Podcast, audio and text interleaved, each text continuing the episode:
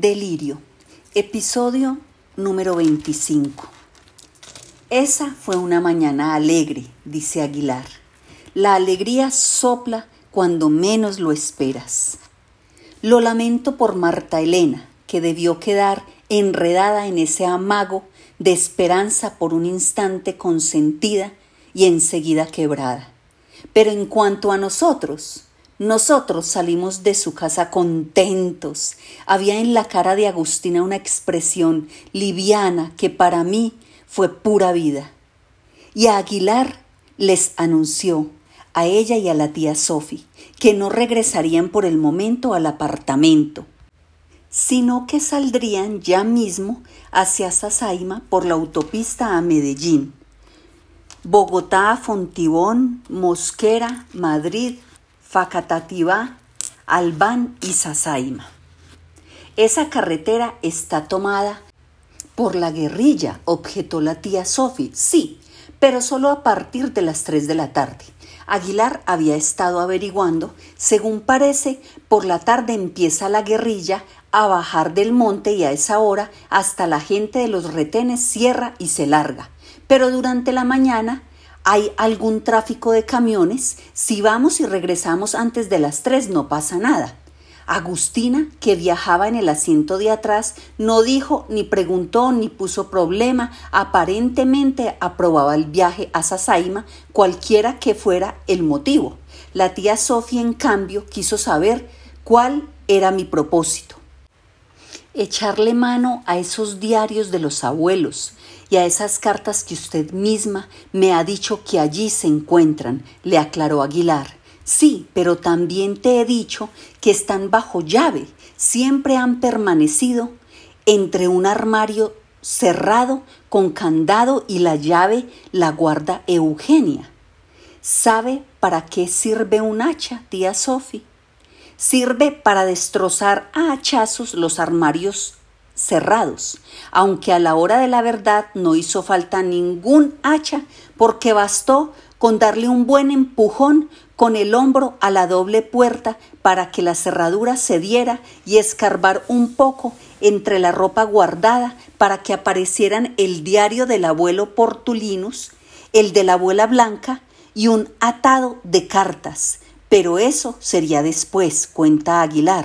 Por lo pronto, apenas íbamos saliendo de Bogotá y en el primer retén me confirmaron lo que ya había escuchado, que el ejército patrullaba más o menos hasta las tres o cuatro de la tarde.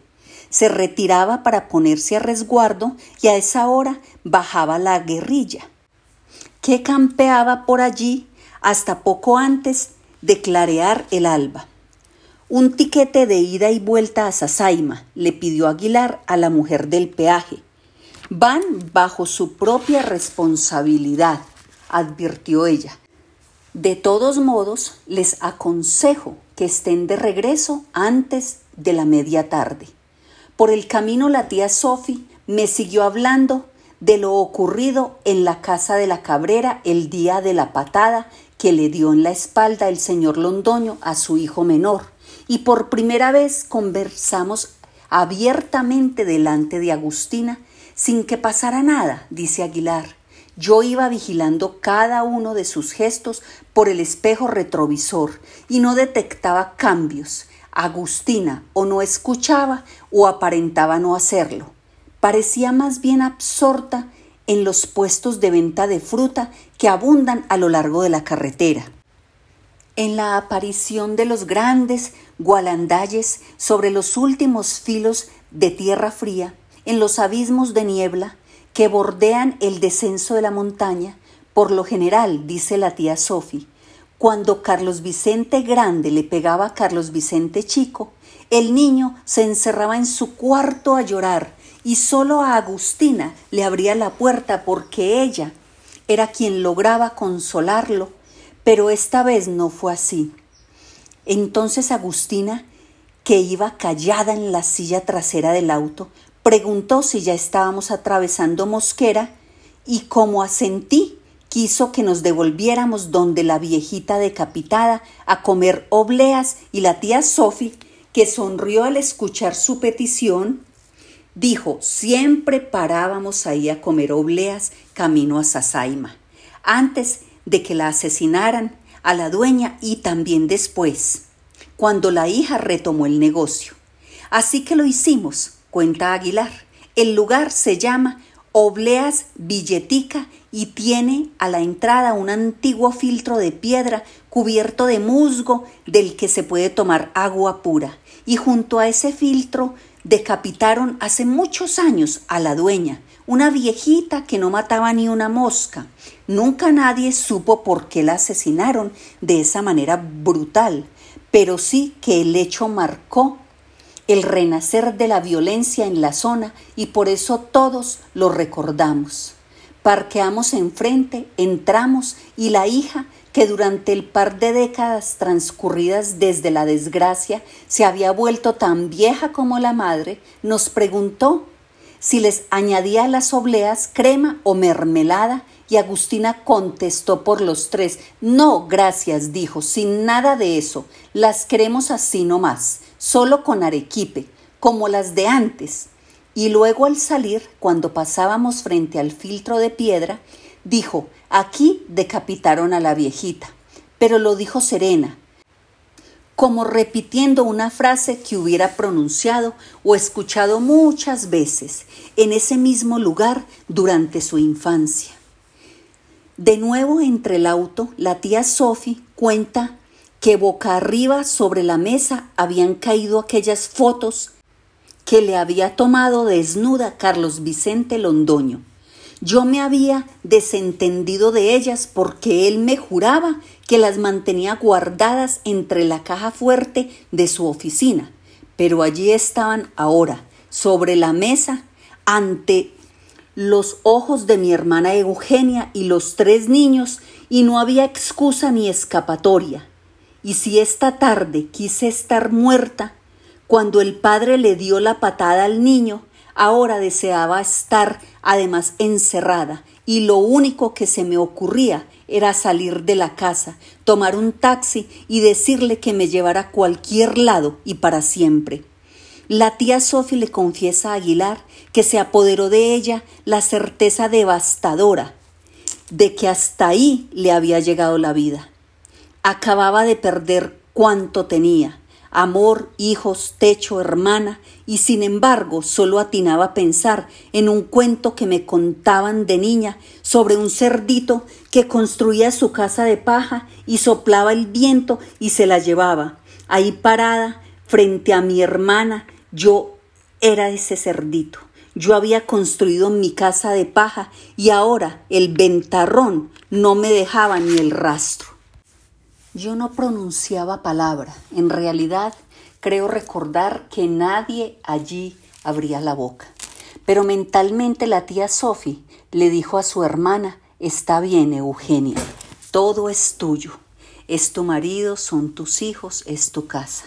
Pero enseguida me di cuenta de que no era cierto porque a la hora de la verdad tampoco mi pobre hermana tenía gran cosa. Esas fotos y sobre todo ese hijo golpeado eran el testimonio de que la casa de ella también estaba hecha de paja. Enseguida la tía Sophie miró al bichi, el muchacho que permanecía parado en medio de la sala después de haber destapado el juego, todas las partículas de su cuerpo en tensión y a la espera de los resultados. Carlos Vicente lo va a rematar, pensó la tía Sofía. Ahora sí lo va a rematar a golpes por atreverse a hacer lo que hizo. Y entonces mi cabeza dio un giro, le cuenta a Aguilar. Me dije a mí misma, pues si quiere volver a golpear al niño tendrá que pasar por encima de mi cadáver.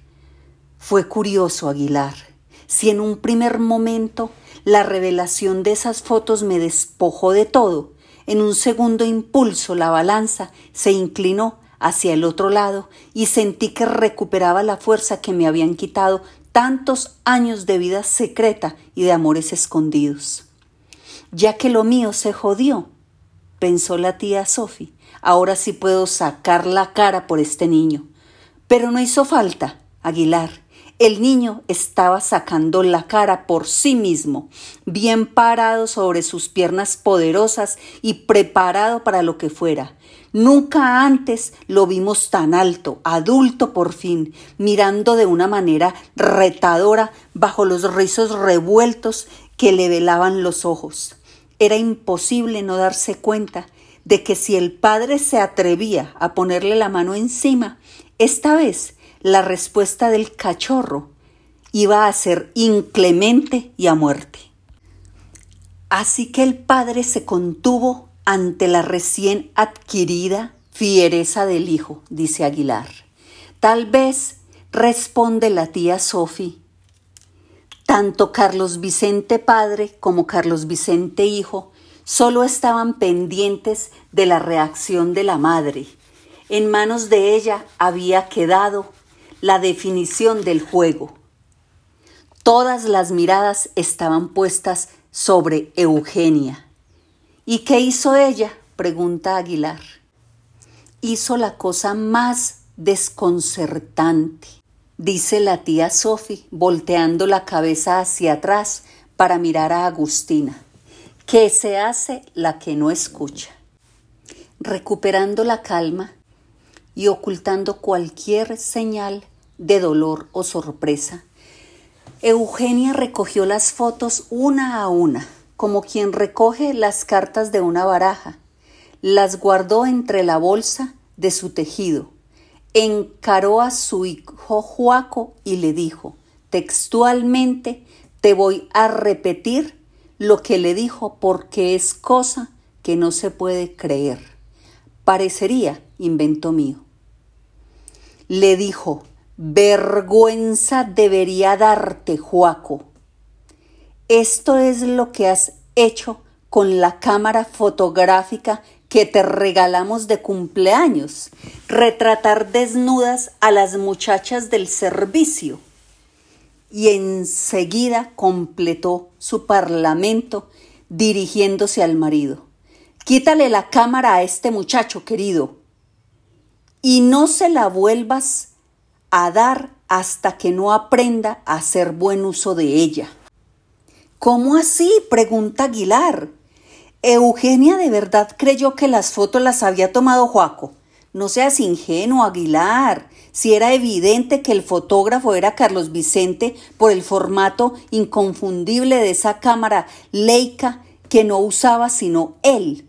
¿Y qué dudas podían caber de que la fotografiada era yo, Eugenia? Estaba fingiendo con pasmosa sangre fría y voz imperturbable para defender su matrimonio. Yo llevo 13 años, Aguilar, dándole vueltas a los posibles significados de esa reacción de mi hermana y llegó una y otra vez a la misma conclusión. Ella ya lo sabía, siempre lo supo y no le preocupaba demasiado con tal de que se mantuviera oculto. Y eso fue precisamente lo que hizo en ese instante, improvisar un acto magistral para garantizar que pese a las evidencias, el secreto siguiera siéndolo. Lo que quiero decirte, le dice a Aguilar la tía Sophie, es que ella sabía que su matrimonio no se iba a terminar porque Carlos Vicente me retratara desnuda, sino porque se supiera que Carlos Vicente me retratara desnuda. Y ni siquiera por eso, más bien porque se admitiera que se sabía. ¿Estás segura de lo que me dice tía Sophie? No, no, no estoy segura para nada. A veces saco la conclusión contraria, que a Eugenia sí la tomaron por sorpresa esas fotos y que fueron para ella un golpe tan duro como la patada para el bichi, pero que tuvo el valor de minimizar los hechos y de actuar como actuó, y más sorprendentemente aún, fue el papel de Juaco. Créeme, Aguilar, cuando te digo que esa tarde quedó sellada para siempre la alianza entre Juaco y su madre. Aguilar pregunta qué hizo Juaco. Juaco miró a los ojos de su madre y le dijo la siguiente frase. tal como te la voy a repetir. Perdón, mamá, no lo vuelvo a hacer. ¿Te imaginas, Aguilar? Que Eugenia, después de toda una vida de práctica, conociera el código de las apariencias es cosa comprensible, pero que Juaco, a los 20 años de edad, ya lo dominara a la perfección, que lo agarrara al vuelo, eso sí es asombroso. Todo se había venido abajo por una mentira, la mía, la de mis amores clandestinos con mi cuñado. Y ahora mi hermana intentaba reconstruir nuestro mundo con otra mentira y dejarlo todo tal como estaba antes del remesón, su matrimonio. La buena reputación de su casa, incluso la posibilidad de mi permanencia en ella, pese a todo. Mentira mata mentira. Dime si no es como para volverse loco. El precio de todo aquello, aparte de la insondable confusión en la cabeza de Agustina. Pregunta Aguilar, y él mismo responde, el precio fue la derrota del hijo frente al padre. El hijo destapó la verdad con la que encaró al padre y la madre, desmintiéndola, quebró al hijo y salvó al padre. Casi, pero no del todo, lo contradice la tía Sophie, porque el bichi se guardaba el último as entre la manga, el de su propia libertad. Cuando vio que en su casa todo estaba perdido, que el marasmo de la mentira se los tragaba enteros, el bichi salió por la puerta principal así tal como estaba, con un suéter, unas medias y unas botas sobre la pijama y se encaminó calle abajo para no volver más. Y yo, dice la tía Sophie, yo salí tras él y tampoco volví nunca. Ya habíamos avanzado mucho carretera abajo. Dice Aguilar, en ese momento pasábamos bajo un pequeño puente de cemento y Agustina anunció desde su silla de atrás, Este es el primer puente. Quítense ya los sacos porque dentro de ocho minutos, cuando crucemos el segundo, van a empezar de golpe el calor y el olor a tierra templada. Y lo que pronosticó resultó exacto, dice Aguilar.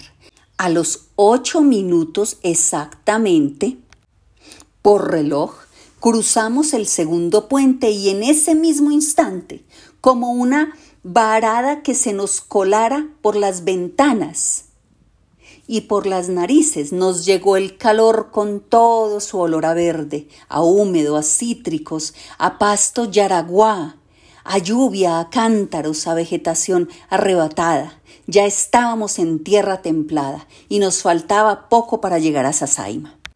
Durante unos quince minutos me dediqué solo a temblar, dice el Midas. Te juro, nena Agustina, que esa llamada me dejó literalmente temblando.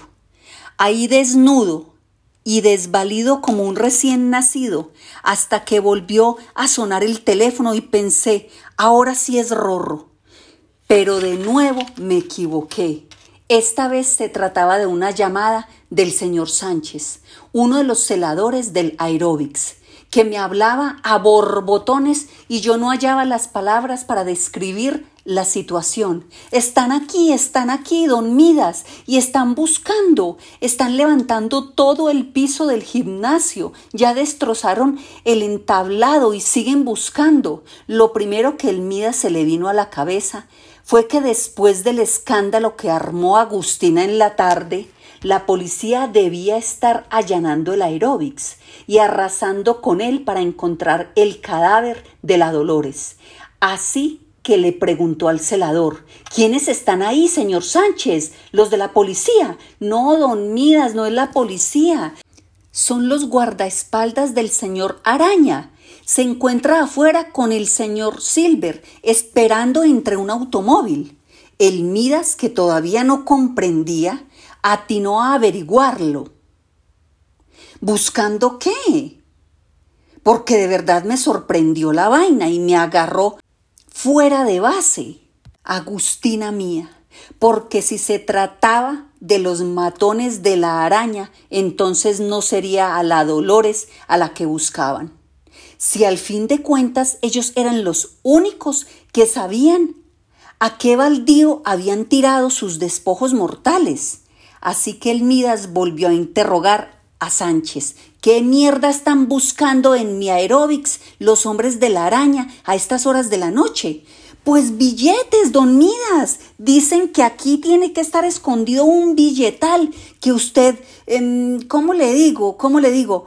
Yo le repito lo que dicen y usted me perdona, don Midas. Están buscando un dinero que según ellos usted dice que le robó a don Araña y a don Silver. Lo estoy llamando para avisarle, don Midas. Dicen que si aquí no encuentran nada, salen enseguida para allá, para su apartamento.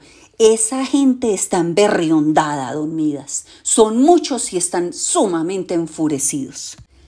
Dicen que si esa plata no está aquí, pues tiene que estar allá. Y disculpe el vocabulario, jefe. Yo me limito a repetirle respetuosamente lo que les oigo. Están diciendo que si tienen que colgarlo a usted de las pelotas para que cante dónde está escondido eso, pues que lo van a colgar. Te preguntarás, Agustina Bonita, cómo me las arreglé para pensar y reaccionar en medio de ese viaje intergaláctico de Santa Marta Golden que hacía que mis neuronas blandas y esponjosas como masmelos rebotaran mansamente en el recinto alfombrado de mi cerebro.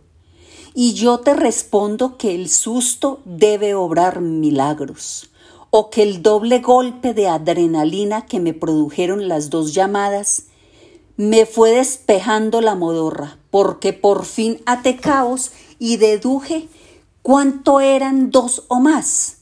O sea que concatené la secuencia de sucesos del último mes según te la presento a continuación. 1. Las primas de Pablo se presentan en mi aeróbics. Solicitar ingreso y yo las rechazo de plano sin miramientos y sin calcular las consecuencias de mi actitud. 2. Pablo Escobar se entera y resuelve darme una lección. 3. Pablo me monta la celada cuando a través del misterio me ordena pedirle una excesiva cantidad de dinero al Ronnie Silver y al Araña Salazar. 4. Pablo se hace loco con el dinero y jamás lo devuelve. 5. Y de este quinto paso yo no tenía confirmación, pero lo deduje por lógica.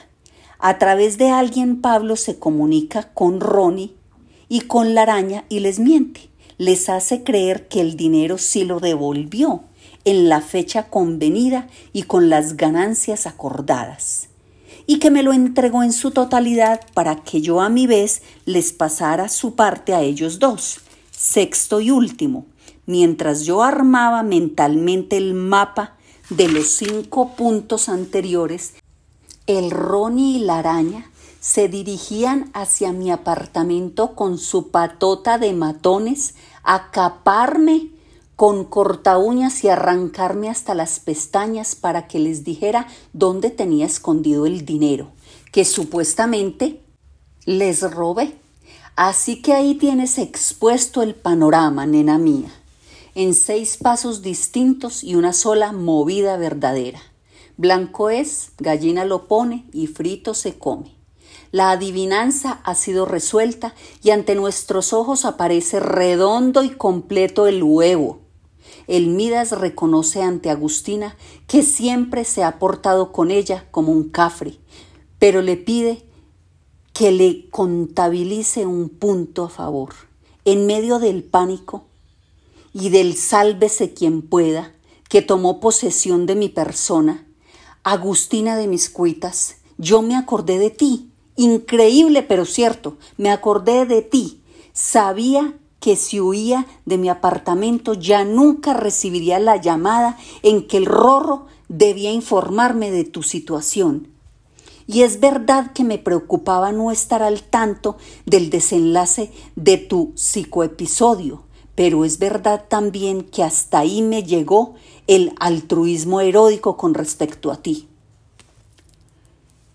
Porque tampoco era cosa de quedarme quieto esperando noticias tuyas hasta que el chupo y su pandilla de animales llegaran a volverme picadillo. Así que con el dolor de mi alma y deseándote desde lejos la mejor de las suertes posibles, puse pies en polvorosa con la consecuencia de que no volví a saber nada de ti. Bueno, ni de ti, ni del rorro, ni de la araña, ni de las bonitas que se metían entre mi cama, ni de nadie absolutamente hasta hoy. Cuando ha querido la suerte que te vea ni más ni menos a ti, del resto nunca más. Bloqueo radical, cortados todos los cables de comunicación. Es como si el Midas McAllister ya se hubiera desprendido de todo y se hubiera instalado en el más allá. Con el paso de sus días de encierro se afianza más y más en la impresión de que nunca existió realmente esa otra vida que obstinada y sistemáticamente se empeñó en construir en el aire. Ahora que cuenta con infinita cantidad de tiempo libre, le ha dado por filosofar. Me he vuelto un bicho especulativo, le confiesa Agustina. Me gusta darle vueltas y vueltas a esa frase que dice que todo en la vida es sueño y los sueños sueños son. No sé de qué poema viene pero la he convertido en mi lema de cabecera, muñeca Agustina. Y quisiera saber de quién es. Hazme el favor de preguntárselo a tu marido, el profesor Aguilar. Él debe tener el dato. ¿Acaso no es experto en esas cosas?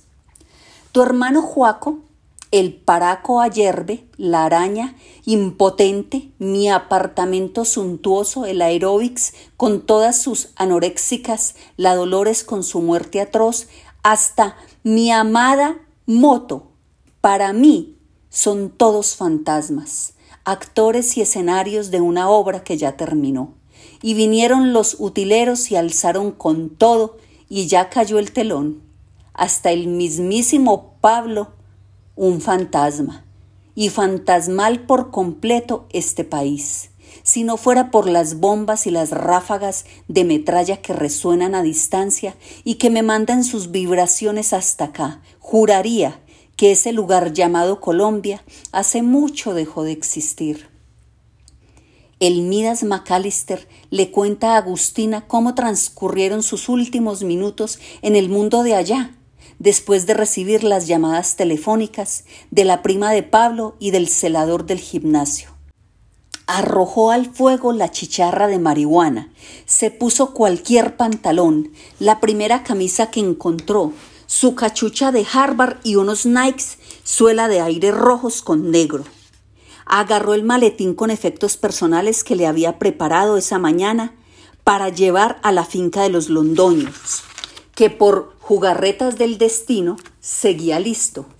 Y a mano, aunque para un viaje distinto al previsto, se cargó al hombro una talega de golf en la que por precaución mantenía embutida y bien apretada una buena cantidad de dólares, y sin detenerse siquiera a manipular el control remoto para apagar las luces o la chimenea, bajó al garaje a buscar su moto y solo al llegar recordó que la había dejado en el gimnasio.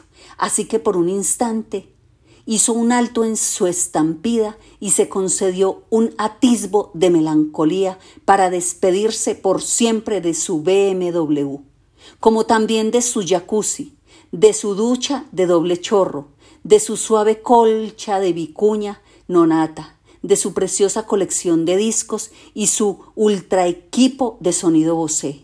Salió a la avenida cargando su maletín y su talega de golf y tomó el primer taxi que pasó, se cercioró de que nadie lo siguiera y se dirigió por primera vez en los últimos 14 años hacia el apartamento de su madre en el barrio San Luis Beltrán. No sabes, mi niña Agustina, el tropel de sentimientos encontrados que pasaron por mi cabeza durante ese viaje nocturno de forzado regreso al útero o utilitario reencuentro con los orígenes, absoluta vuelta atrás o reivindicación de mi madrecita noble y santa a la que por tanto tiempo mantuve escondida por cuenta de esos nudos que se hace en las medias de nylon. No sé si cachas la paradoja, bonita mía, pero resulta que el territorio materno, sistemáticamente, mantenido en secreto y herméticamente aislado de mi mundanal ruido, de buenas a primeras se me presentaba como salvación como refugio sin rastro ni sospecha, y eso debido a una rara ley del destino que consiste en que vuelve sobre sí mismo para morderse la cola, como te dijera, Agustinita encantadora. Esa noche entré en ese taxi, bien abrazado a mi talega de golf. Me sentía regresando al único rincón posible de redención. Y de aquí no me he movido hasta el día de hoy, quieto en primera base y casi sin respirar, para que nadie descubra que estoy aquí. Y según parece, no me moveré tampoco en lo que me resta de vida sobre el planeta, porque como habrás visto publicado en los diarios, dulce Agustina mía, o quién sabe, porque tú diarios nunca lees, el Congreso ha aprobado la puesta en práctica del Tratado de Extradición y la DEA. Léase Ronald Silverstein, mi amigo el Ronnie Silver, el 007, el buen agente o el buen agente, ha presentado un amplio expediente contra mí en el que se me acusa de lavado de dólares con pruebas suficientes y contundentes y que aquí donde me ves, reinita mía, en pantuflas y sin afeitar y tomándome a tu lado este chocolatico caliente que con tanta devoción nos ha preparado mi madre. Soy criminal solicitado en extradición por el gobierno de los Estados Unidos y buscado en este preciso momento por tierra, mar y aire, por cuanto organismo de seguridad, buró de inteligencia y política internacional. Pero desde luego nada va a pasarle al Midas mientras permanezca encerrado en casa de su madre. Mi madrecita nutricia y proveedora, más eficiente que el control remoto que dejé abandonado porque con ella ni siquiera tengo que apretar un botón. Ella me adivina los deseos aún antes de que yo mismo alcance a formulármelos y corre a darme gusto pese a lo coja que está. Sentados en el sofacito de la sala comedor, mi mamá y yo nos vemos todas las telenovelas y comemos arroz con lentejas y rezamos el rosario al atardecer. ¿Te imaginas, Agustina Corazón, que dado nuestro humilde tren de gastos, con los dólares que me traje, entre la talega de golf, podemos mantenernos por toda la eternidad y más, porque el Midas sabe, a ciencia cierta, que no hay en el universo soplón ni espía, ni marín, ni sicario de Pablo, ni guardaespaldas de la araña Salazar, que pueda dar con su escondite mientras permanezca aquí, guarecido en el regazo materno. Me he convertido en un oso en hibernación perpetua, estilita encaramado en lo alto de su columna, un monje tibetano recluido cien años en una ermita, un San Francisco de Asís. Apuesto a que te sorprende, mi niña hermosa, ver a tu amigo Midas transformado en filósofo de pacotilla, en resignado profeta de fin de los tiempos. Amén. Solo tú, Agustina chiquita, entre toda la gente del orbe, solo tú sabías que si yo había desaparecido sin dejar huella, era aquí donde me podías encontrar.